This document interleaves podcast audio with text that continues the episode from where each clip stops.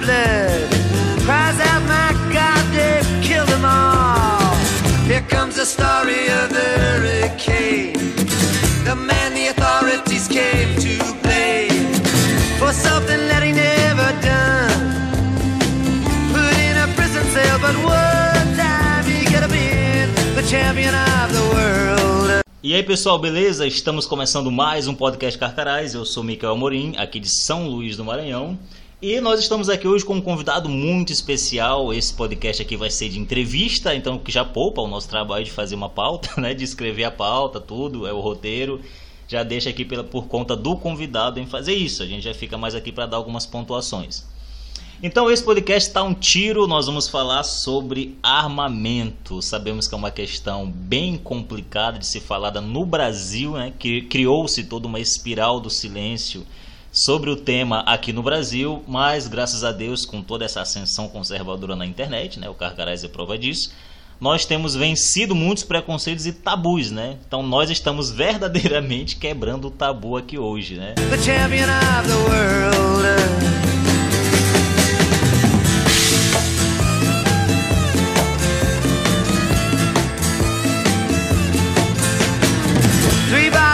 E eu estou com ele, o Erlen Nogueira, um cara que entende muito do assunto, que é quem vai nos dar hoje todas as informações sobre o tema para que você fique preparado e, e se esclareça sobre o assunto. Bem-vindo, Erlen, ao nosso humilde podcast, cara. Olá a todos, olá, Ma- olá Micael. É um prazer estar aqui, fazendo parte dessa luta que já tem muito tempo aqui em São Luís do Maranhão. É, e vocês dos Carcarás já é, têm levado essa pauta é, sempre que possível, né? E eu agradeço muito. E hoje eu vou trazer para o debate a, a questão do desarmamento, não só o desarmamento material, ou seja, o desarmamento da- das armas propriamente dito, mas o desarmamento moral, que foi desenvolvido aí durante vários anos, basicamente uns 70, 80 anos na, na história recente do Brasil, e que é, tirou do cidadão não só o direito de ter e portar armas, mas também a capacidade de compreender o quão importante é o acesso às armas, no, o acesso às armas como, como direito natural. Pois bem, pessoal, então vá mandando esse link para o seu amigo o desarmamentista da turma, vá mandando esse link nos seus grupos do WhatsApp, no seu grupo do Facebook. Vamos mostrar que ter armas, né? O Erlen Nogueira vai mostrar, eu estou aqui para fazer algumas pontuações, que o direito à vida, né? O, o direito à autodefesa, à legítima defesa, né? Não só sua como de outrem, é um direito básico e essencial na nossa democracia, né? É um direito civilizacional, digamos assim, né? Eu gosto de falar que até um cão, quando atacado, Erlen, ele reage, né? Perfeitamente. Então, hoje em dia, eles querem castrar moralmente, como tu falou, psicologicamente o ser humano com uma cortina de medo para que a gente fique refém de bandidos e não, não possa nem reagir a eles. Então, não basta que o Estado está na Constituição, que nós, nó- nós temos o direito à legítima defesa, mas isso, isso só não basta, né? Nós temos que ter meios materiais para isso, né? Não basta dizer, ó, você pode se defender. Não, você tem que dar os meios para isso. E quando você desarma a população, você retira dela todos os meios de se defender, tornando-a é, submissa, tornando-a uma, uma civilização amedron- amedrontada, que não faz nada além de ser é, como uma, um gado no abate, né? Transforma essa civilização em gado. Então isso e muito mais daqui a pouquinho no podcast Carcarás com o Erlen Nogueira. Não sai daí. He's lying petty sea. And another man named moving around mysteriously. I didn't do what he says, and he throws up his hands. I was only the register. I hope you understand. I saw him leave, and he says, and stops. One of us had better call up the cops.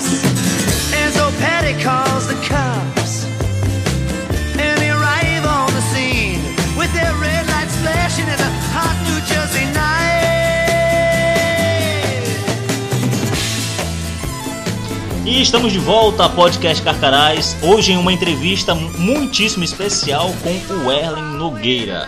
O cara que mais entende, pelo menos que eu conheço, né? Um dos caras que mais entende de armamento, questão de segurança pública aqui em São Luís do Maranhão. Então, é, nós sabemos que o ser humano ele tem direito à vida, isso significa que ele tem o direito de não ter sua integridade física ameaçada ou violada.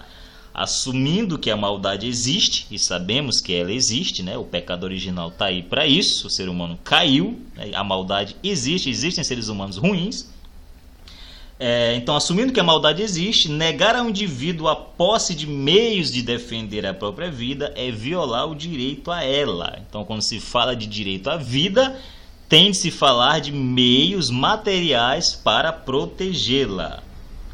Então, assim sendo, as legislações de controle de armas impostas pelo governo violam o direito natural das pessoas e pervertem a natureza das instituições humanas que no arranjo natural é, teriam na preservação do direito sua principal razão de ser. E hoje quem vai falar isso para vocês é o Erlen Nogueira. O Erlen, muito bem-vindo, cara. Obrigado por ter aceitado gentilmente o nosso convite. E fique à vontade, né? Comece se apresentando para o pessoal te conhecer. Olá, pessoal. É um prazer estar aqui, como eu já falei. Eu agradeço muitíssimo o convite e eu espero aqui poder esclarecer algumas questões que ainda são um pouco nebulosas aí na mente da maioria sobre armas, sobre o direito à legítima defesa, né, como a gente pode, como na prática a, a gente pode entender esse direito que ainda ainda é, ainda é alvo aí de muito, muita discussão e de muitos ataques. Vamos lá. A princípio, é, deixa eu me apresentar, né? como o Maico falou, eu sou o Erlen Nogueira, eu sou profissional de segurança há mais de 10 anos. Atualmente atuo no sistema penitenciário do Estado. Sou formado em gestão de segurança privada. Tenho experiência em investigação privada, em monitoramento eletrônico e segurança prisional. Bom, a questão do desarmamento no Brasil é uma questão complicada, é algo que já vem de muito tempo. Né? Pelo menos um, eu posso citar aqui legislações específicas a respeito do tema dos, nos últimos 80 anos. E antes de qualquer coisa, eu gostaria de, de dizer que esse podcast ele tem o principal é, objetivo de trazer para o debate esse tema para que a gente possa, no próximo dia 30, é, se manifestar da forma correta né, sobre o que eu considero ser a pauta mais importante hoje no Brasil que é o direito de acesso às armas. A gente vai destrinchar aqui um pouco sobre o assunto, como eu falei, fazendo a princípio é, alguns comentários sobre a história do desarmamento no Brasil, mas a ideia principal é falar sobre o tema dentro do aspecto moral e também técnico jurídico, porque é o que hoje mais se comenta é, na mídia, né? mas principalmente dentro do aspecto moral eu vejo que muitas pessoas têm uma certa aversão ao armamento ou até mesmo a ideia de discutir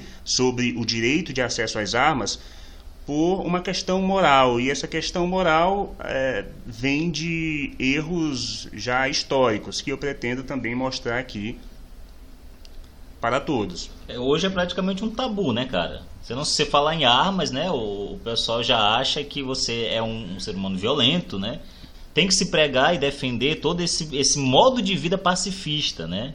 Acha, e sobretudo se você é cristão, né? Aí já acha que você tem que ser pacifista, que você tem que jogar suas arminhas fora e deixar com que o Estado te defenda e garanta a sua, a sua defesa, né?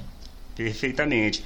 É, acredito que foi na semana passada eu assisti o filme Até o Último Homem é, foi um filme que foi lançado já tem um certo tempo e quase todo mundo comentou, todo mundo compartilhou sobre o filme e achou interessante a temática. E eu, eu, eu confesso que logo de cara eu tive um certo preconceito contra o filme, porque na minha visão o filme já trazia uma ideia errada, uma ideia moralmente errada, né, do, do, do mandamento bíblico que é não matarás. Aí eu resolvi assistir o filme e constatei que o meu preconceito estava correto. Filma, filmaço, diga-se de passagem, Sim, né? A produção filme- técnica do filme é impecável, né? A atuação é impecável. O filme é muito bom. Eu gostei principalmente da- da- do momento que começa o- os tiros. É, a- eu diria que é a melhor parte. É, o, Mas, o assim, Andrew Garfield atuou muito bem no filme, muito né? bom. Foi muito bom. O filme é muito bom. Mas tem que se colocar os pontos, os pingos nos is, né, cara? Exato. O que eu quero falar sobre o filme. O filme é muito bom e se você olhar o filme sob uma perspectiva de fé, ele é muito interessante. É, no entanto, o filme passa uma ideia errada do mandamento, que é o mandamento não matarás.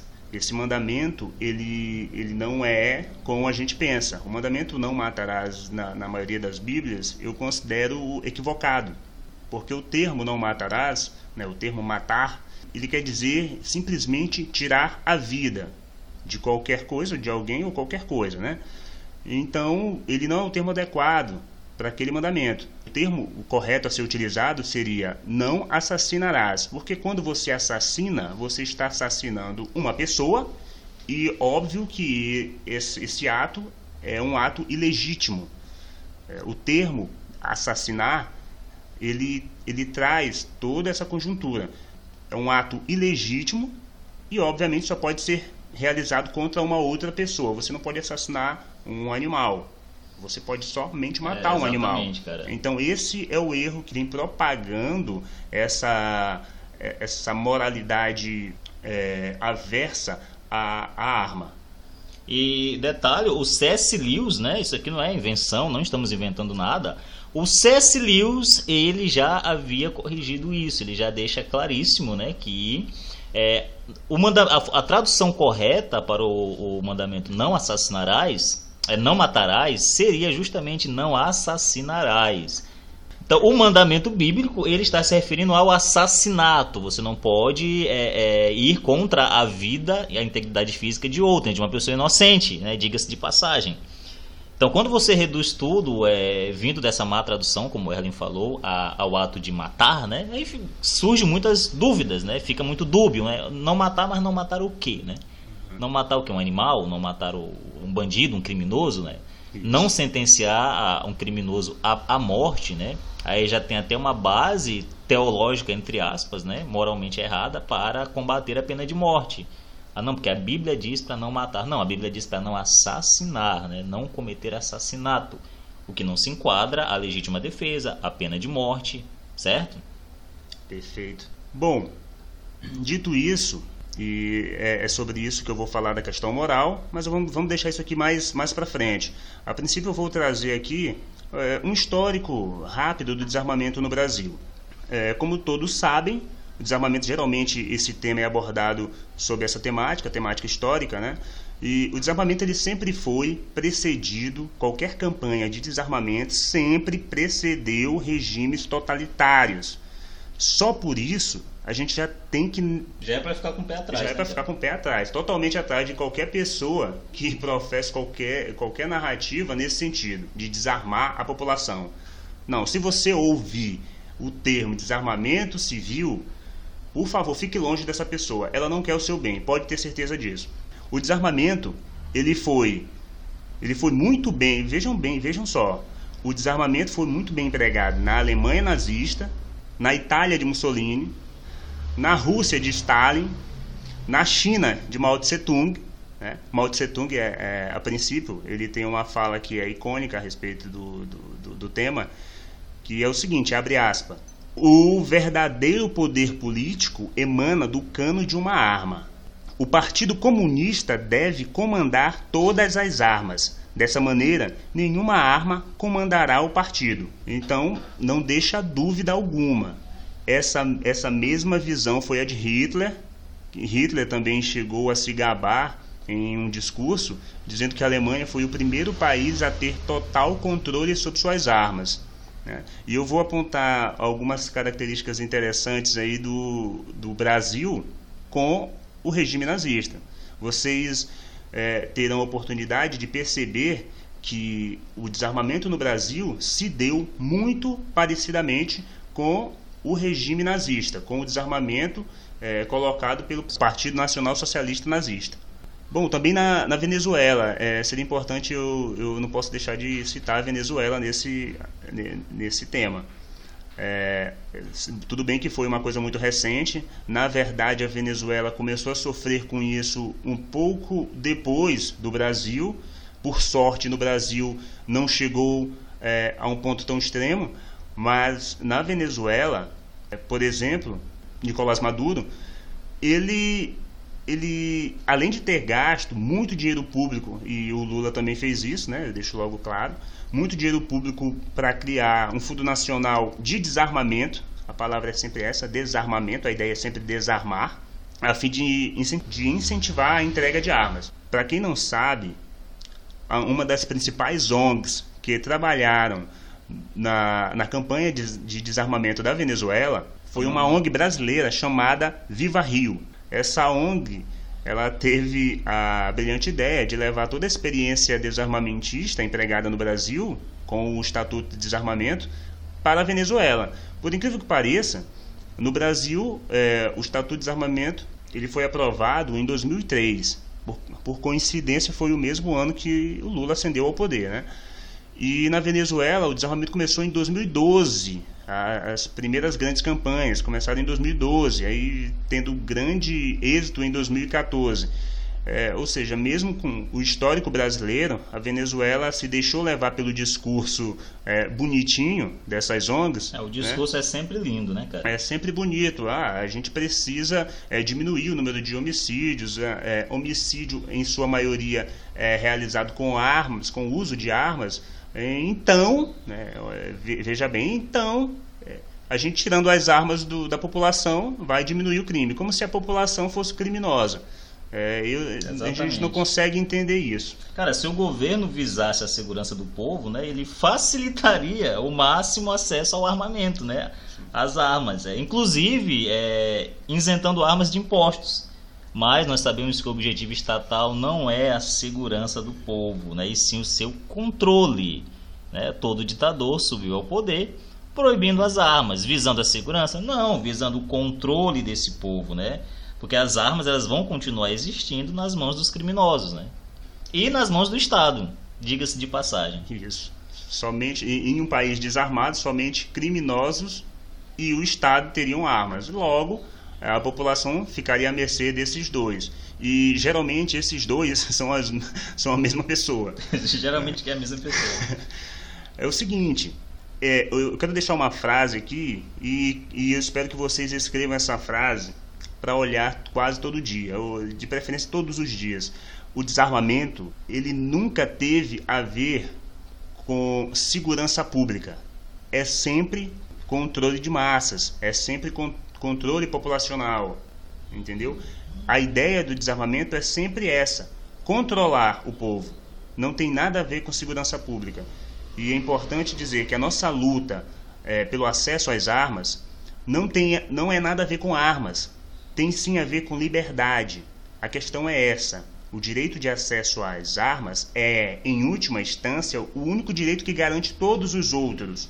Então, a nossa luta é por liberdade. É essa, essa é a questão. Bom, vamos falar aqui um pouco sobre o histórico do Brasil, rapidamente. fica à vontade, cara. Bom, é, no Brasil, é, a primeira legislação que restringiu é, gran, gran, é, um número razoável de armas e calibres se deu logo no governo Getúlio Vargas. Né? O decreto número 24.602 foi o que deu origem ao que hoje conhecemos como R-105, que é a principal regulamentação de armas no Brasil. Praticamente todo material bélico é, é regulamentado por esse pelo, pelo tal R105, é, desde armas, munições, coletes, é, blindados, tudo isso você encontra nesse regulamento.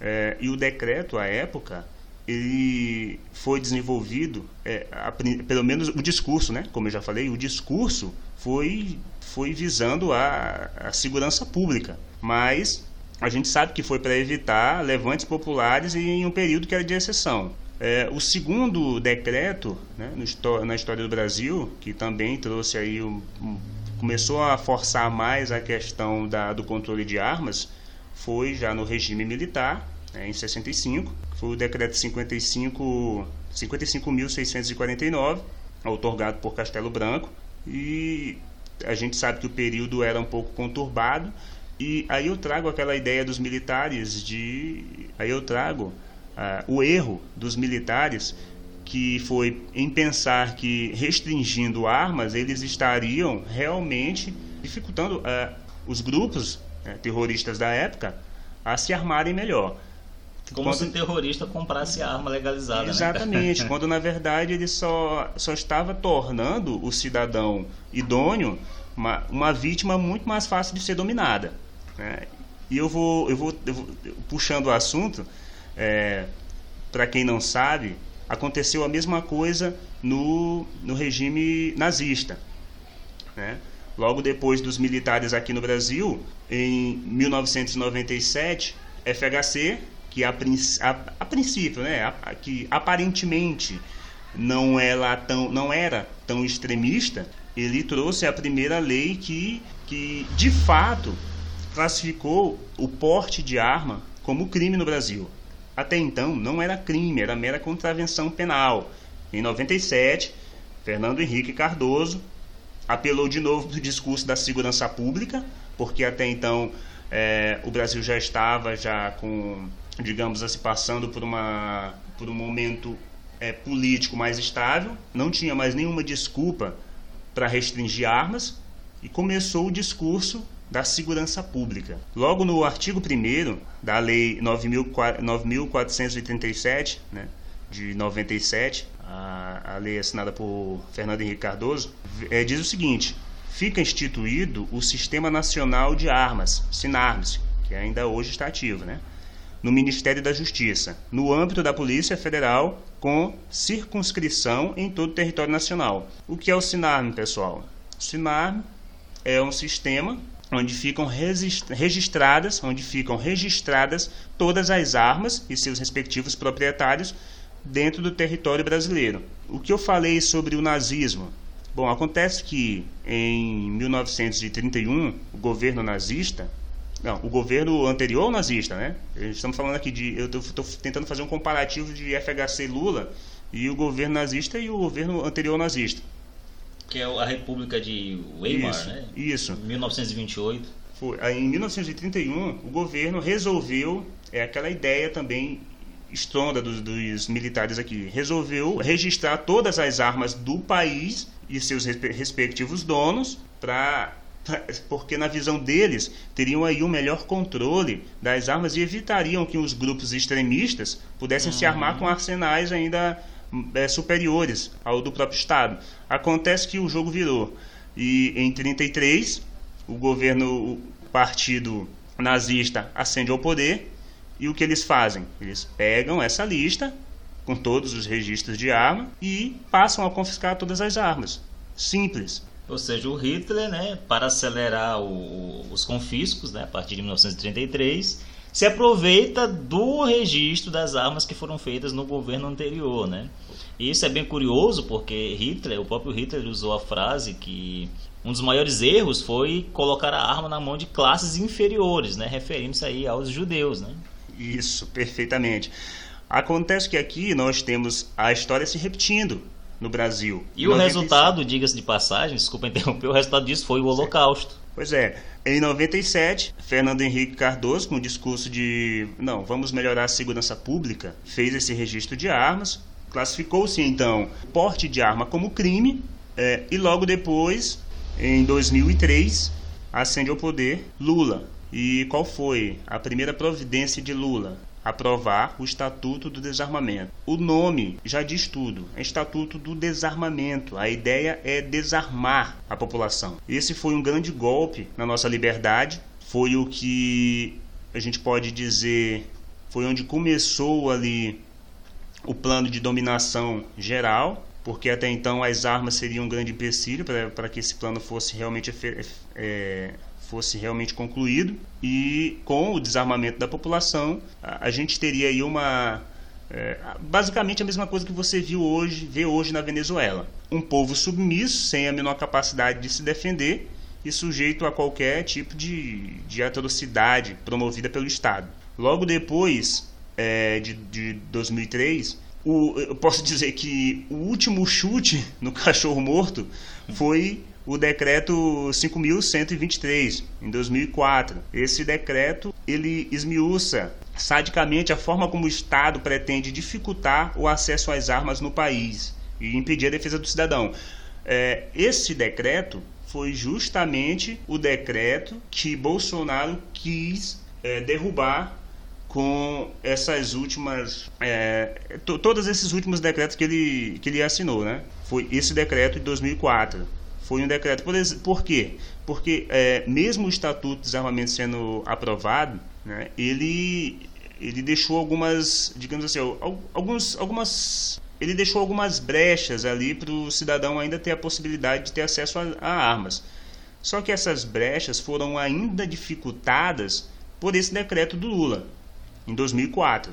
Ele, ele simplesmente encheu de, de burocracia e de taxas, porque a ideia é exatamente dificultar ao máximo o acesso às armas por parte do cidadão. Vamos lá. E agora chegamos então ao, ao, cenário atual do Brasil. Bolsonaro, no último dia 7 de maio, assinou o decreto 9.785 de 2009. Esse decreto, na minha visão, foi o maior feito já realizado por Bolsonaro em toda a sua carreira política.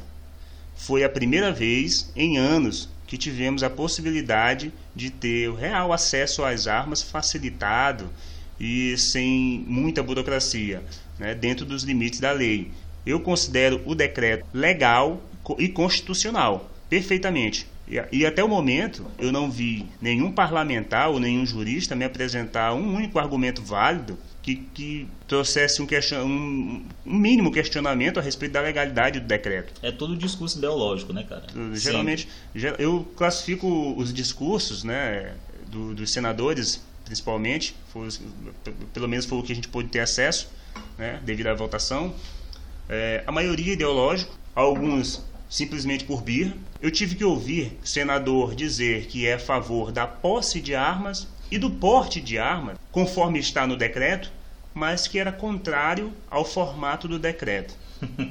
ah, as, ah, em, algum, em, alguns deles aí querendo apontar alguma ilegalidade na forma como, como o decreto, o decreto é, deu essa liberdade, mas a maioria é meramente por birra. Muitos ali, como a gente pôde ver recentemente na decisão em que foi dado o porte, a posse estendida de arma é, aos produtores rurais, a quem vive em zona rural. E isso é uma aberração, porque isso já existe na lei. Né? Se a lei diz que se você tem posse de uma arma, você pode transitar com essa arma dentro do, da, sua, da sua residência e nas dependências desta. Ou seja, a dependência pode ser tanto o quintal, pode ser a área, pode ser o terraço. O, onde for é, propriedade sua, é dependência do, do da, da sua residência. Então você pode transitar normalmente, mas isso foi, foi tá, está, isso, isso ficou bem claro nos, no, em todos os decretos de Bolsonaro, mas o Senado foi contra e agora a, e agora a CCJ do Senado decidiu por aprovar o que eles chamam de posse estendida, né? que eu, eu não, não sei nem, nem como, não, não dá para entender isso, posse estendida, posse é posse. Exatamente, cara. É, cara, o que, o que nós observamos é as instituições ligadas aos partidos de esquerda, né? Lutando contra o progresso do Brasil. É, é isso, eles querem continuar no poder a todo custo. Né? Uma das formas disso é, é a, a anular né, todo, qualquer tipo de avanço na direção correta, né? qualquer tipo de meio que o povo tenha né, para se defender, para ganhar autonomia, seja autonomia financeira, né, com a reforma da Previdência e tal a nova CLT, seja meios de se defender, né, tanto do Estado como de criminosos. Né? Um povo amedrontado é muito fácil de ser controlado. E para te ver, cara, que no dia 8, né, o, o Bolsonaro assinou em dia, dia 7 o decreto, né, o primeiro decreto sobre porte de armas, e no dia 8 a rede já acionou o STF pedindo a anulação do decreto. Um dia depois, um dia depois. Tu acha que isso partiu de algum erro técnico, alguma ilegalidade do decreto? É óbvio que não, né? Eles, já, eles estão ali de prontidão para ser contra o governo, é, é, independente de qual medida o governo tome, né?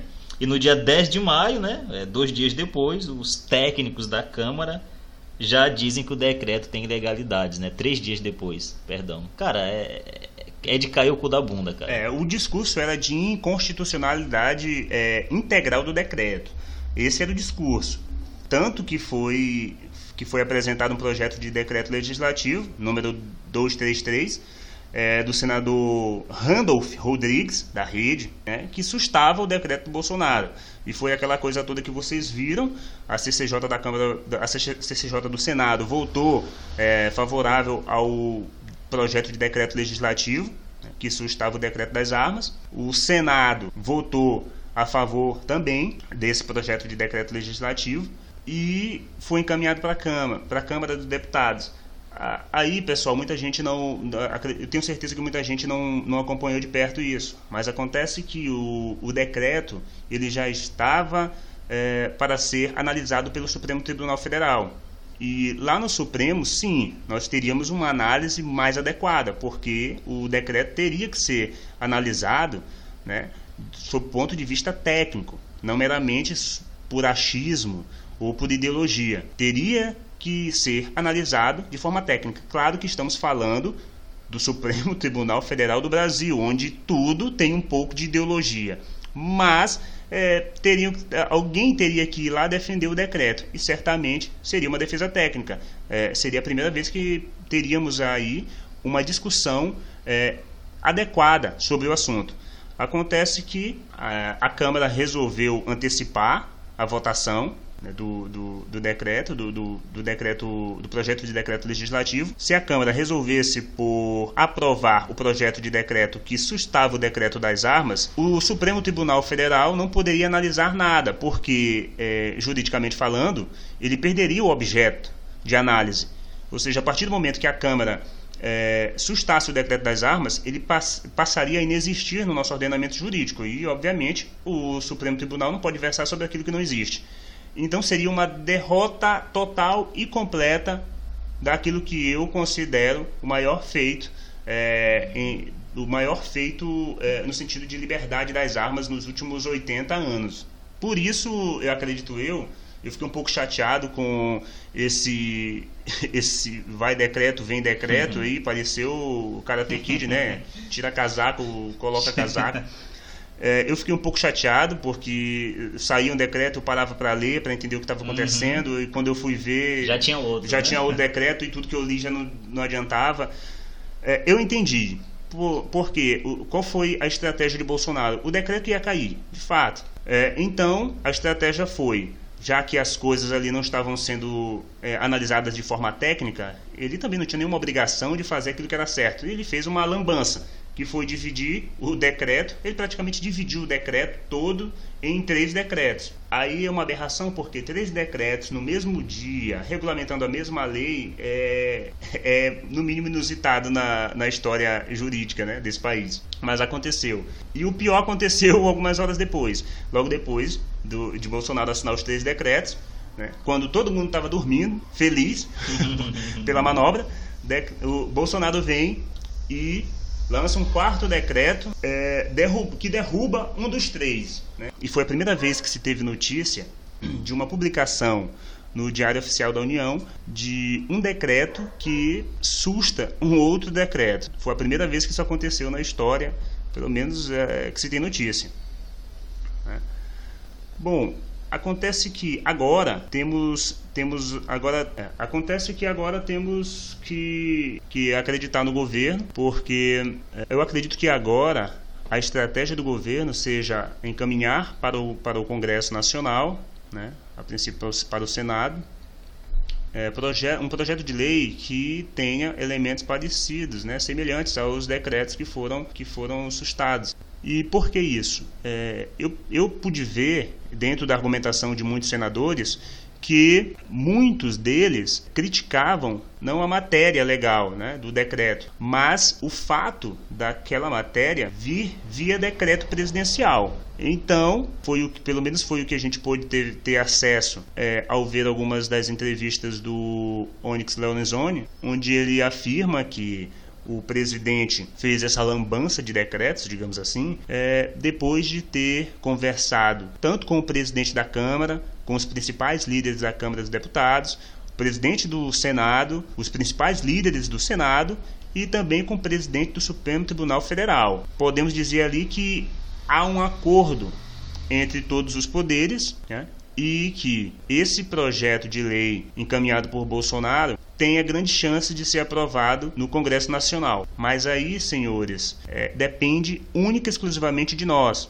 Nós temos que cobrar de todos os políticos envolvidos, né, deputados e senadores, cobrar aquilo que o povo já decidiu. O povo já decidiu, e eu costumo dizer que ele não decidiu só uma vez. Eu costumo dizer que o, que o povo brasileiro já, já decidiu isso claramente duas vezes. A primeira vez foi no referendo de 2005, onde o povo decidiu por manter né, o direito de comprar armas, de adquirir armas. Né? É, que não foi respeitado, né, diga-se de passagem.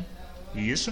E a segunda vez, né, e vocês vão de concordar comigo, a segunda vez foi no ano passado, pessoal. No ano passado, no momento em que o povo foi para a urna digitar o 17, eles, ele estava ali concordando com o armamento civil. Exatamente. Ele estava concordando com a ideia de que o povo precisa estar armado para se defender. Até porque essa foi uma das principais pautas do Bolsonaro, né, cara? Então, votando no Bolsonaro, é votar a favor das suas pautas, né? E a bandeira Bolsonaro é o quê? Contra a ideologia de gênero e a favor do Estatuto de Desarmamento. Eu acho que se essas não foram as duas maiores pautas né, do, do governo, estão entre elas. Exatamente. Eu, eu, lembrei de um meme do pessoal é, indo votar com a arma, né? Digitando lá o 17 com, com o cano da arma, da pistola e confirmando. Isso, isso foi verdade. É mais aconteceu. ou menos isso. Aconteceu em muitos estados. Bom, acontece que eu não preciso dizer isso, mas todo mundo sabe qual é o símbolo que Bolsonaro faz quando aparece em qualquer lugar. É uma arma, é o símbolo da arma ali, fazer arma com, fazer arminha com a mão.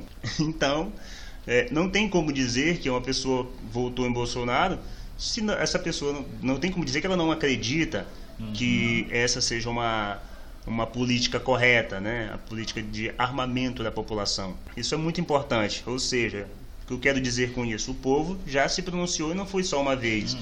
E a, a Câmara dos Deputados teve grande renovação, inclusive por políticos que adotaram esse discurso, o discurso armamentista. Quem, cara, o, um amigo meu, Rodrigo Serra Palmeira, grande abraço ao Rodrigo, está me ouvindo? Abração aí, cara. Ele fez até um post no Facebook hoje cedo falando que deveria ser lei que cada político desarmamentista andasse sem seguranças armados. Então aí eu quero ver se o discurso deles vai continuar de pé, que é muito fácil, né? É aquele negócio de comunismo dos outros é refresco, né? Ser comunista aqui é muito fácil, né? Vai ser na Coreia do Norte, vai ser em Cuba, vai ser na Venezuela, assim como ser é, é, arma, desarmamentista andando cercado de seguranças muito bem armados, carro blindado, escolta, é, é, fácil demais, cara. Vai, mora na Liberdade, né? Mora em qualquer periferia dessa de São Luís, que tu vai ver como é que é ser refém de criminoso o tempo inteiro. Anda de ônibus, não anda de carro blindado. Tu vai ver como é que, como é, que é, como é que o povo se sente. Por isso o povo vai às ruas é, e o povo vai às urnas também votar em quem defende o armamento, né? Como tu bem é, trouxe aí, cara. Elegemos Bolsonaro por isso, né? A eleição do Bolsonaro já foi uma prova de que o Estatuto do Desarmamento ele não é aceito pela população. Não foi no referendo 2005, não foi agora. É, tanto é que é, tínhamos ali é, dois extremos. Bolsonaro defendendo o acesso às armas isso como pauta principal de seu governo, ele disse que seria uhum. a primeira coisa e foi de fato que ele promoveria, que era o acesso às armas. E do outro lado era Haddad, promovendo desarmamento. Uma coisa que eu achei muito interessante, uhum. o, sobre o sinalzinho da arma que o Bolsonaro faz.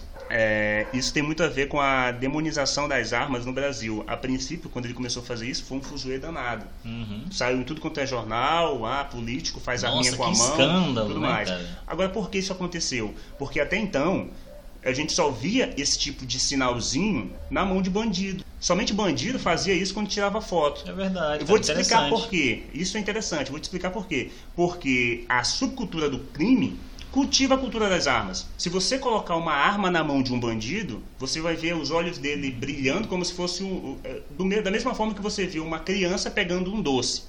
Mas se você pegar uma arma real entregar para uma pessoa comum, essa pessoa vai tremer e vai ter medo. Sim. Entendeu?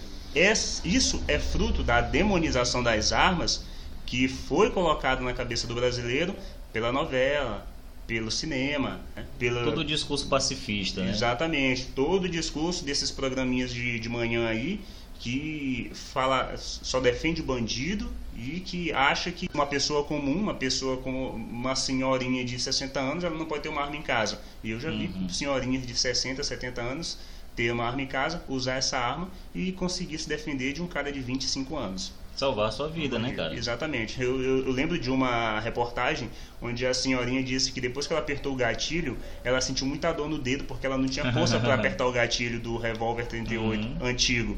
Né? Então, me- ela não tinha força para apertar o gatilho e ela conseguiu se defender de um cara de 25 anos. Né? Imagina Então- se, ela, se ela não tivesse essa arma, né, cara? Pois é. É, se, É, ela, é, se ela teve dificuldade de apertar o gatilho, ela, com certeza ela não teria a menor capacidade de se defender desse cara. É sempre o discurso do armas matam pessoas, né? É, Então tá. Então é.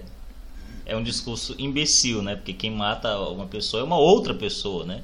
Se o cara quiser cometer um crime, ele não vai esperar ter uma arma legalizada para isso. Isso é imbecilidade, cara. Isso daí é o cúmulo da burrice ou da safadeza mesmo, né? Quando você vê na televisão, é sempre em horário nobre, né? Em programas de grande audiência, é, esses pacifistas, é, é, te- é, analistas políticos, é, comentaristas de segurança que não sabem de bosta nenhuma, falando que o povo não pode ter uma arma em casa porque isso vai torná-lo mais violento, cara. Isso daí é de uma safadeza sem tamanho. Se você quer cometer um crime, você vai cometer um crime, seja com uma faca, seja com veneno, seja na porrada, entendeu? O que, o que, o que tem de crime com arma branca por aí não tá no gibi, né? Então a pessoa não vai esperar ter uma arma legalizada, fazer exame psicológico, fazer todos os testes. É, teste até demais, né? Eu acho que nem deveria Até ter. demais. Eu É. costumo dizer que se eu quisesse cometer um crime ainda hoje, Uhum. hoje mesmo eu conseguiria comprar uma arma ilegal, sem nenhuma burocracia Na mesma hora, papai. e pela, eu acho que o, um preço três vezes menor. né? E uma arma, eu diria até aqui, uma arma da qual o cidadão comum não tem acesso. Ainda hoje eu tenho certeza que eu consigo ter acesso a essa arma. né? Então, se eu quiser cometer um crime, eu não vou ter que me associar a um clube de tiro, praticar tiro, é, reunir dezenas Ter de, renda de, de fixa, documentos, moradia fixa, é o, caralho é quatro. trabalho lícito e por aí vai. São, são dezenas de pré-requisitos Uhum. que, com certeza, uma pessoa que está predis- pre- pre- predisposta a cometer um crime não, não satisfaria. Esses requisitos, com certeza, não satisfaria. Agora, se você quiser defender-se, tá lascado. Para cometer um crime é fácil, né? Você consegue o- todos os meios possíveis e imagináveis. Para defender-se, o Estado coloca barreira em cima de barreira, barreira em cima de barreira. É quase impossível ter uma arma no Brasil, né? O cidadão de bem, óbvio, né? Por isso, como você falou, questão de safadeza, né, de Uhum. burrice, é, eu tenho aqui bons exemplos. Um deles é um senador que, apesar de ser capitão da polícia, é, o senador cap- chamado Capitão Stevenson, é, no momento do voto no Senado, ele disse, é, praticamente com essas mesmas palavras: na medida em que a gente transfere a responsabilidade para o cidadão em querer se autoproteger ou em praticar a autodefesa, nós estaríamos desvalorizando os nossos policiais. Ou seja, na cabeça dele, no momento que você dá ao cidadão o direito de se defender, você está desvalorizando o policial. A princípio, você percebe que ele não sabe a diferença entre segurança pública e segurança privada. Não faz ideia. Ele está votando em algo que não conhece. Ele simplesmente não sabe que o direito de acesso às armas é um direito que tem a ver com a liberdade individual do indivíduo. Né? Ele não sabe que a Constituição garante legítima defesa, para começar, né? Sua e de outrem, né? Exatamente. E ele continua é, afirmando que as polícias estão desvalorizadas, o profissional está desmotivado, que o, a- a- o policial ele é pouco preparado e que por isso nós não podemos dar ao cidadão o direito de acesso às Mas armas. esse é justamente um argumento a favor do armamento, né, Caramba. cara? É justamente por isso, né? Por a polícia ser sucateada, mal preparada, e mal remunerada, não está em todos os lugares quando a gente precisa, é que a gente deve ter uma arma, né? Principalmente por isso. É- Ele tá falando a favor do armamento achando que tá falando contra, né? Exatamente. Ele taxou ainda de criminoso. Ele disse em alto bom som que são todos criminosos aqueles que defendem, ou que defenderam, Uhum. né, o decreto das armas de Bolsonaro. Então aí fica a dica para quem tem ele como um bom exemplo, Quem- ou quem, quem é votou mesmo? nele, o tal capitão Ah. Stevenson. Stevenson, Stevenson, Hum. não sei. É, outro exemplo clássico aí, que acho que todo mundo já deve ter visto o, o vídeo, é da senadora Cátia Abreu. Ela assumiu em entrevista recentemente, recentemente eu não sei, mas recentemente essa entrevista começou a circular nas redes sociais. Né? Ela assumiu que teve arma embaixo da cama né, durante toda a sua vida e criou seus filhos com aquela arma debaixo da cama. Uhum. A pronto uso, porque caso fosse preciso, né, ela chega a dizer isso na entrevista. Caso fosse preciso, ela uti- utilizaria. Correto, né? E está perfeitamente correto. É, acontece que ela argumenta que a, a fiscalização né, da Polícia Federal é, seria inócua no sentido de garantir que as pessoas é, que adquirissem armamento é, está- estivessem de fato guardando aquele armamento em um cofre é, caso a pessoa tivesse dentro de sua casa uma criança ou alguém é, incapaz. Ela utiliza esse argumento. Mas, ora, senhor- senhores, ela não colocava a arma dela em um cofre. A arma dela ficava embaixo da cama, conforme ela mesma disse. Então, em cima de um argumento tão fajuto como esse, ela se acha no direito de tirar o nosso direito de legítima defesa. Cátia Abreu, que é do PTD lá do Tocantins, né? PDT lá do Tocantins, né, cara? Sim. E, a, a- e ela tem uma arma em sua fazenda no Tocantins, né? Ela também disse isso ao, ao G1, se eu não estou enganado. Ou seja, é desarmamento para vocês, arma e segurança para mim. É assim Sempre. que todo ditador pensa. Todo mundo que tem uma visão ditatorial do mundo pensa assim. Bom, é, pelo menos assim, desse. é, tem, tem um outro senador também, que foi o, o Jorge Cajuru. Ele, ele se elegeu também com um discurso armamentista, muito bonito. E Mas um primeira. surfou na onda conservadora. Exato, na primeira oportunidade ele foi lá no Senado e votou contra o decreto das armas. Ele foi um dos que deu como argumento que o, o decreto, ele apoiava, tudo apoia o porte de arma, a posse e o porte de arma. No entanto, ele não era de acordo com o formato do decreto. Hum. Aí eu não sei se ele via ilegalidade no decreto ou ele, se ele, ele acha por bem que essa, essa- a- a- isso deve ser de fato uma lei, né? Tem que ser apresentado em forma, em forma de projeto de lei. Bom, acontece que todos esses que eu estou citando, eu fui no- na, na, na página, na rede social de cada um e observei que eles eh, receberam aquilo que eu chamo de um verdadeiro lixamento político digital. né? Os seus eleitores foram lá e caíram de pau realmente em, em cada um. Porque todos, to- todos praticamente era quase, quase que unânime, eram a favor do decreto e estavam pedindo ali o acesso, o direito de ter acesso ao armamento. E o Jorge Cajuru, ele foi um que ele arregou. Ele depois ele falou: "Ah, pessoal, desculpa, eu acho que eu me equivoquei. Se eu tivesse a op- oportunidade de votar de novo, eu votaria contrário." Arregou, Bom, né? pessoal, é, agora ele tem a oportunidade de votar de novo, né? Vamos ver se ele tá realmente fazendo. Ele tem a oportunidade de votar de novo. Como, como eu falei, o governo enviou um projeto de lei ao Senado. Esse projeto vai ser apreciado pela CCJ do Senado e logo vai ser votado Uhum. por todos os senadores. Então vamos ver. Vamos lá, pessoal. É, a questão é a seguinte: é, não importa o quantos decretos Bolsonaro, Bolsonaro coloque, é, quantos projetos ele mande para o Senado, isso não importa.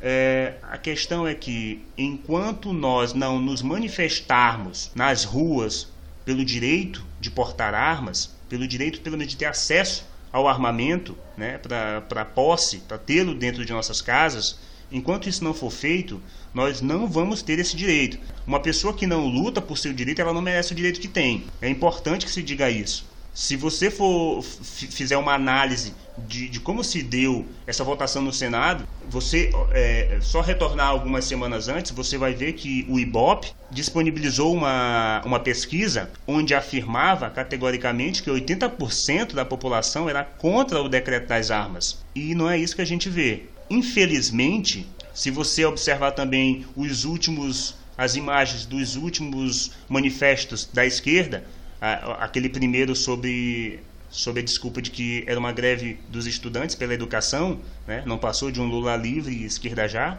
e o segundo é, também sobre a, sobre a desculpa de que era uma greve dos trabalhadores, uma greve geral, que de trabalhador não tinha nada, de geral muito menos. Se você observar as imagens, você vai ver, e, e agora eu estou falando diretamente para, para os direitistas e principalmente os conservadores, você vai ver nessas imagens uma plaquinha dizendo mais livros, menos armas. Precisamos de mais educação e menos armas. É, quando é. o bandido vier te assaltar, você recita Shakespeare para ele, né? você joga um livro. Aí vocês vão se emocionar muito e você vai levar um tiro. Pois bem, é a, é a esquerda fazendo seu papel, pessoal. A esquerda está ali para isso mesmo, para falar besteira, para não, não, não ter noção do que está dizendo. Só que precisamos realmente é, mostrar o que queremos. Precisamos defender a pauta armamentista em todo e qualquer local. É importante, no dia 30 nós vamos para a rua. Eu espero poder ver é, cartazes e placas pedindo o direito de acesso às armas. Não, é, não pedindo, é exigindo. A palavra é essa: exigindo o direito de acesso às armas. Né? O direito de ter e portar sua arma. É de Exatamente. suma importância. É, a gente já falou aqui sobre é, é, os regimes totalitários, o modo como o Brasil vem é, cerceando esse direito do, do, brasileiro há muito tempo e como foi feito na Venezuela e o que gerou. E não é possível que alguém ainda não tenha notado que o desarmamento civil está diretamente ligado a um plano de poder totalitário. É detalhe, né? O, nosso querido governador comunista, o senhor Flávio Dino, que agora tem como profissão oficial criticar o governo Bolsonaro em seu Twitter, ele é a favor do desarmamento, né? ele é contra o porte de arma pelo cidadão de bem. Agora pergunta se o senhor Flávio Dino fica lá no seu Palácio dos Leões sem seguranças armados, né? Se ele sai por aí totalmente desprotegido, sem sua escolta. Então, é o senhor Flávio Dino, ao dizer isso, ele está se equiparando, dizendo, aí eu concordo com você. Aliás, apertar a mão, né, de apertar a mão de declarados inimigos, né, apenas declarados, é uma coisa que ele faz muito bem, né? Estava com o José Sarney outro dia, cara. Tu viu isso aí, Werner? Vi sim, vi sim. Eu estranhei logo de cara, eu não sabia o que estava acontecendo. eu fiquei, eu, eu fiquei, eu achei muito estranho. Mas é aquela, é aquela história, né? O sistema tem que se reinventar. Ele tem que dar um jeito de mostrar uma outra cara de, de, eh, se aliar ao que tiver para derrubar o povo. Né? Exatamente. O pra sistema ele sempre, sempre vai encontrar uma forma de readaptando-se, né? É, é, se manter vivo, se manter operante, funcionando. E Bolsonaro, no momento, é uma ameaça ao sistema, ao establishment.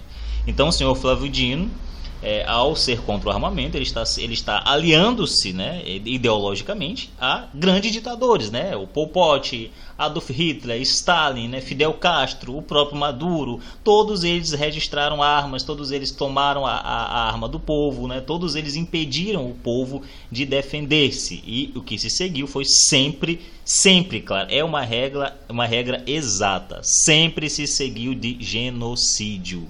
Sempre que um governo desarmou, desarmou o povo, né? um governo ditatorial, ele sempre começa com esse discurso, segue-se o extermínio, segue-se o genocídio.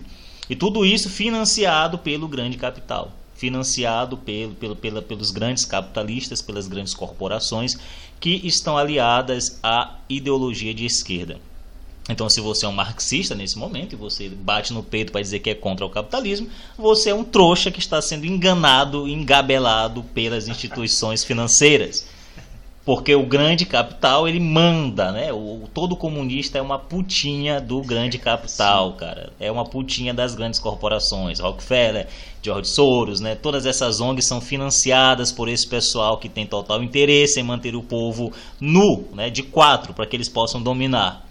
É, um detalhe importante é que se você for ver, o, eles gostam de citar o Erlen. Falácia na boca deles é doce, é açúcar. Hum. Eles gostam de citar os massacres que acontecem nas escolas americanas, né? Agora um detalhe é que a esmagadora maioria, se não quase todas, todos esses massacres aconteceram em áreas free gun, né? Áreas que não permitem armas. Geralmente escolas, igrejas, cinemas, vocês podem pesquisar nesse exato momento, podem ir no Google pesquisar onde aconteceram, principalmente é, nos Estados Unidos esse tipo de ataque. Sempre foram escolas, igrejas e cinemas. Aí você me pergunta, como, por que em escolas, igrejas e cinemas? Porque, pessoal, não se pode portar armas. É, eu lembro de ter visto um comentário é, em, um, em, uma página americana a respeito daquela, daquele uhum. episódio em que a senadora Kátia, não, é, a, a, policial que matou um bandido na frente da escola. Ah tá, eu, eu esqueci o nome dela, mas eu, eu, sei qual é o caso. Caramba, pois é, é eu lembro de ter visto esse comentário, um comentário de um americano. Ele, ele disse que se fosse nos Estados Unidos, aquilo ali não teria acontecido. não, veja bem, porque lá é proibido portar armas, não só nas escolas, mas ao nos arredores, nos arredores das escolas também é proibido.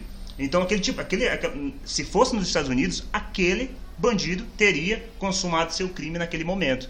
O que é interessante. Uhum. Ou seja, nos Estados Unidos, é, você, você vê esse tipo de, de atrocidade acontecendo, mas somente onde na, o cidadão idôneo não terá acesso às armas. Ele não pode portar uma arma naquele local.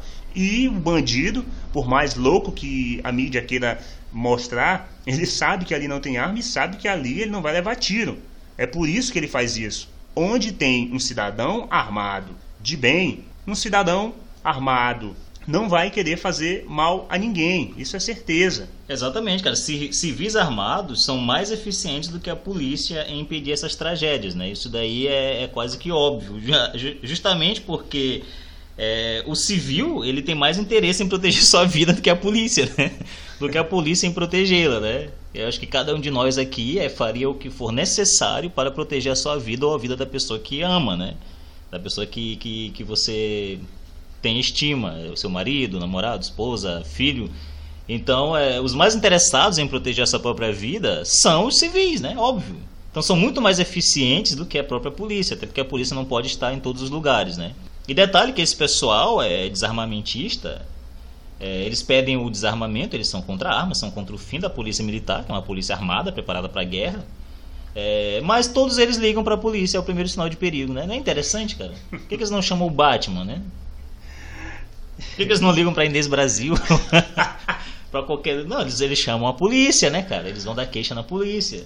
Pois é, pessoal. É, bom, é, eu queria fazer um apelo a todos vocês que estão ouvindo. Pessoal, passem a defender com mais frequência o armamento civil. Passem a pesquisar sobre o assunto. É, caso você tenha alguma dúvida, caso você queira conhecer um pouco mais sobre a pauta armamentista, vocês podem me procurar né? Eu não sei tudo, mas eu sempre conheço quem sabe mais. Né? Eu, eu, pesquiso diariamente sobre o assunto. Podem me procurar nas redes sociais. É, é, pesquisem por Werlen Nogueira, né? com W e dois L's. Né? Ou podem também me chamar no WhatsApp. 98988289925. É só mandar a pergunta que eu respondo prontamente é, é isso. A gente tem que se manifestar, a gente tem que mostrar qual é o nosso ponto, qual é a nossa visão sobre o assunto. E então é de suma importância que no momento que formos às ruas, principalmente agora no dia 30, que nós manifestemos a nossa visão né, sobre o armamento, a nossa reafirmemos a nossa vontade nós votamos em 2005 a favor do comércio de armas para obtenção, obviamente, do, do, do, do armamento e votamos ano passado em Jair Bolsonaro, que se elegeu com a principal promessa de facilitar o acesso às armas por parte do cidadão de bem. Então, isso deve estar presente na manifestação de, do dia 30. Também a, a defesa da Lava Jato, o pacote anticrime do Sérgio Moro, do ministro Sérgio Moro, e não podemos esquecer nosso total repúdio à ideologia de gênero. Isso é de suma importância, pessoal. Armamento civil, pacote anticrime do Sérgio Moro, é, Operação Lava Jato, e não esqueçam, repúdio total e completo à ideologia de gênero. É muito importante que isso esteja evidente né, em, no rosto de cada brasileiro que sairá às ruas no dia 30. Então tá aí, fica o apelo, né? Já encerrando esse podcast que já passa de uma hora, cara. É, o papo tá bom, né? Já passa de uma hora. Agradecemos você que nos ouviu até aqui. Né? É, Deus o abençoe, né? E pela, pela sua busca por, por conhecimento, que é realmente quem quer, quem quer informação.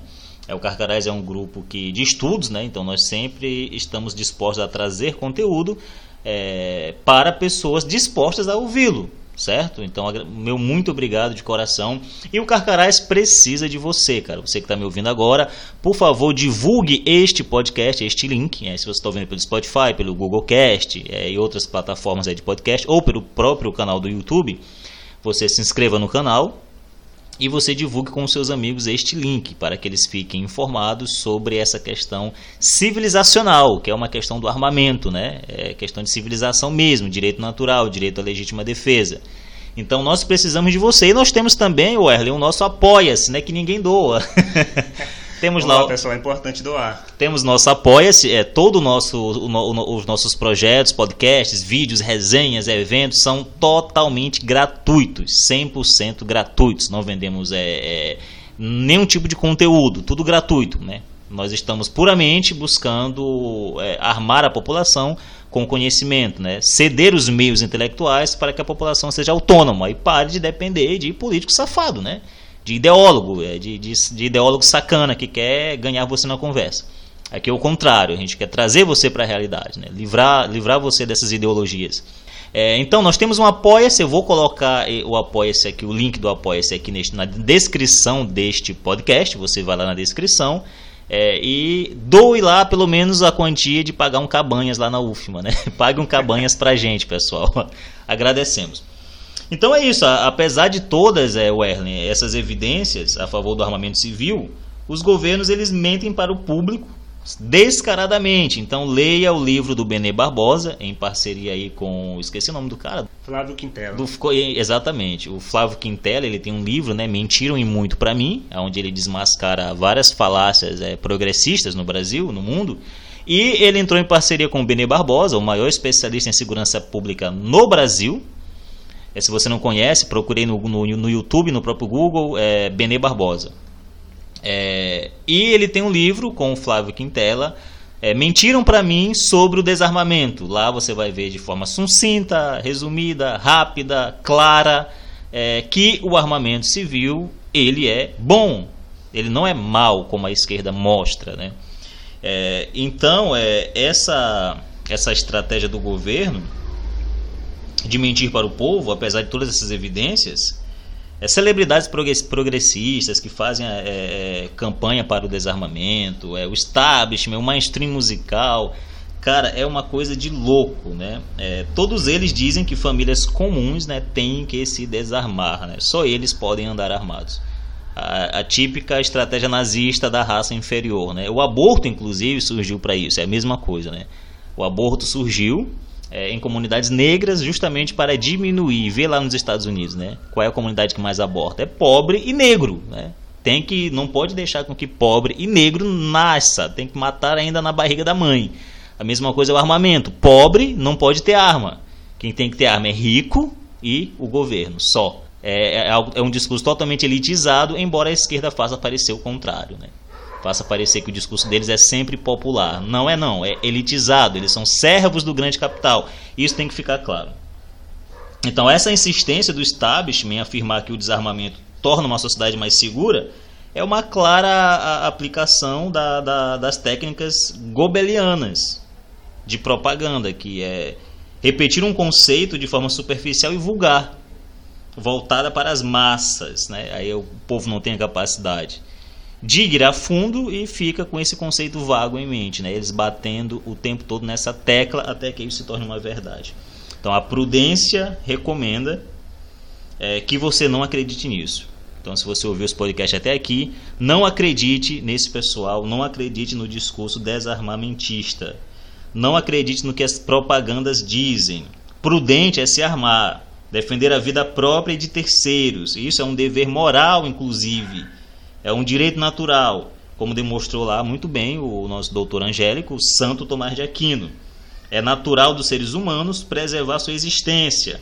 Consequentemente, impedir os acessos ao meio de defesa é um atentado à natureza humana. A liberdade de se armar é intrínseca ao homem. Ou seja, governos não podem nos dar algo que já é nosso, mas eles podem retirar. E o que, que eles retiram? A nossa liberdade, a nossa defesa. Isso significa que as armas servem não apenas para defender vida e propriedade, com mais como Erlen falou e deixou claro durante essa hora, para defender o direito de continuar possuindo esses efetivos dispositivos de segurança, vida e propriedade, e a própria liberdade. Tuas considerações finais, cara? A questão moral é de suma importância, porque é aquilo que eu falei sobre a demonização das armas. As pessoas é, passaram a entender o armamento como algo ruim, algo que é, é intrinsecamente ligado à criminalidade, e isso não é, não é real, isso não está de acordo com a realidade. É, então eu seria interessante que a gente destrinchasse um pouco melhor esse assunto, né, sobre, essa, sobre a perspectiva moral, que é hoje, na minha opinião, o principal empecilho para que a, a cultura armamentista no Brasil se reinvente. Nós já tivemos uma cultura muito forte no Brasil, para quem é mais antigo aí, quem tem mais de 30 anos de idade, vai lembrar que é, as pastas de executivos, as bolsas, as pochetes e até mesmo os veículos vinham com coldres embutidos. Né? Isso é um reflexo da, do, do tamanho da cultura que nós tínhamos naquela época. Era comum toda e qualquer pessoa portar uma arma de fogo. E, e nós não nos matamos, né, cara? Não é, teve guerra civil. O número de homicídio era três vezes menor do que temos hoje. E esses, e esses números mostram que uma sociedade bem armada não necessariamente é mais violenta. Muito pelo contrário. Vide os Estados Unidos da América, né, cara?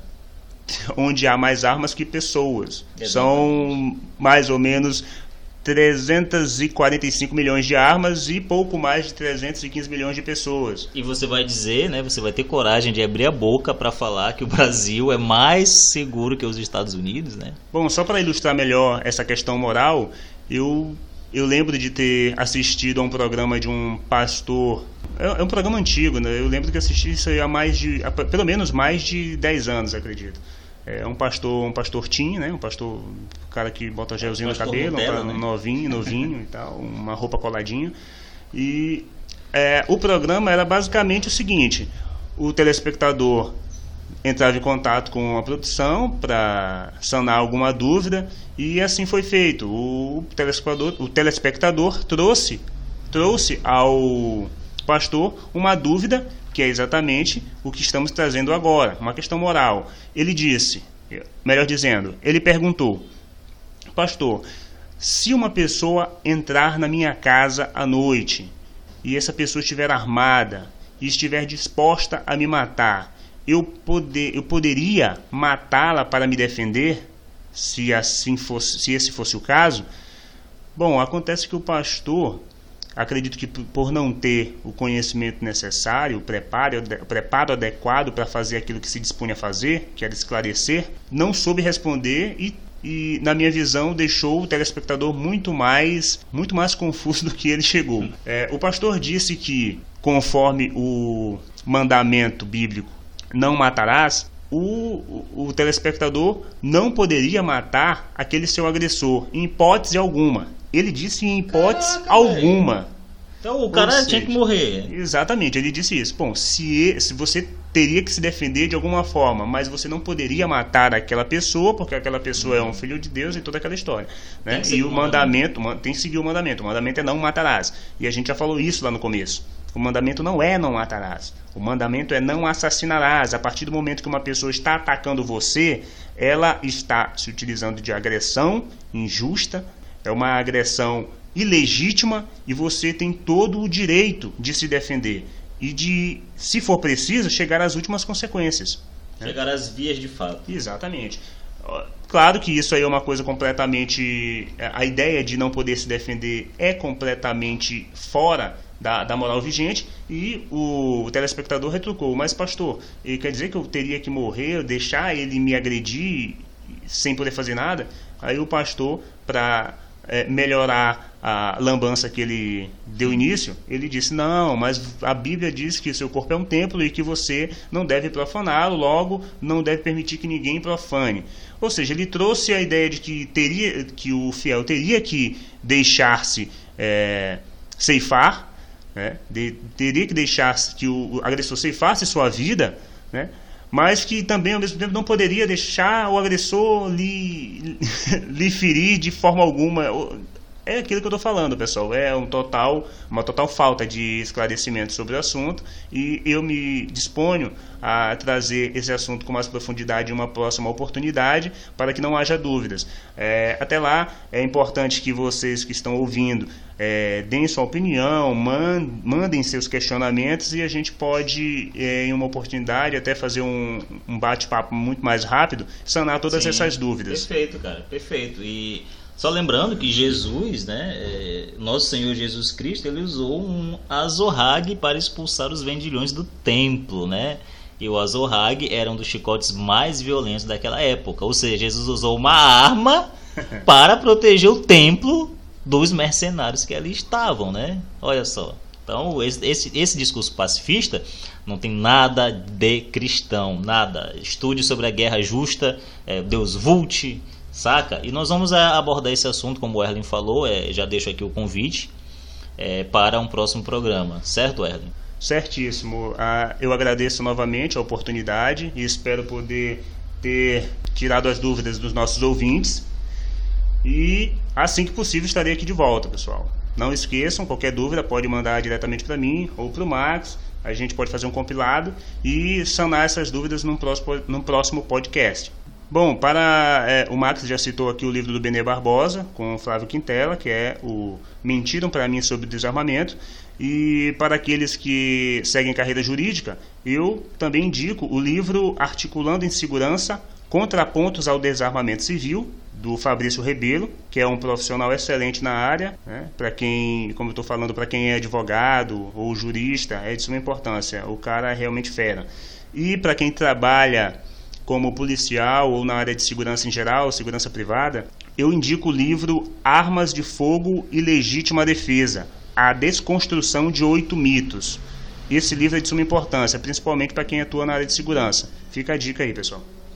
Então é isso aí, pessoal. Esse foi mais um podcast Carcarás. Agradeço muitíssimo a presença de nosso queridíssimo Werlen Nogueira, que já é de casa, cara. Sim, sim. tomou uma cerveja aqui comigo enquanto nós gravamos Muito esse, boa, de passagem. esse programa e já é de casa. Então apareça mais vezes, né? Venha pra gente gravar outros programas. E é isso aí. É, não se esqueça de se inscrever no nosso canal no YouTube, é, Carcará Juventude Conservadora da UFMA. Não se esqueça de divulgar este podcast, né, que você está ouvindo pelo Spotify, pelo Google Cast ou qualquer outro tipo de plataforma. E não se esqueça de nos pagar um cabanhas, né? Entre lá em nosso Apoia-se e nos dê é, pelo menos isso, né? Além do carinho que vocês sempre nos dão. Dia 30, domingo, às 9 horas, nós teremos manifestação ali na Litorânea, Praça dos Pescadores. Leve seus cartazes a favor do armamento, porque isso é uma pauta importante, né? Contra a ideologia de gênero, a favor do pacote anticrime do Sérgio Moro e da reforma da Previdência do Paulo Guedes. Werlen, mais uma vez obrigado. Eu é que agradeço. Estaremos aí numa próxima oportunidade. Muito obrigado. A casa é sua. Avante, Carcarás. Fui!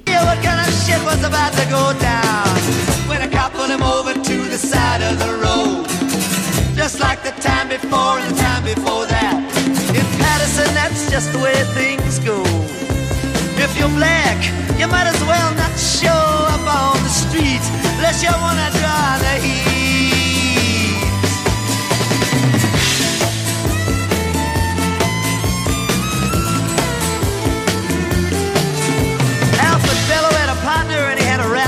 cops. Him and other Dexter Bradley were just out prowling around. He said, I saw two men running out They looked like middleweights. Jumped into a white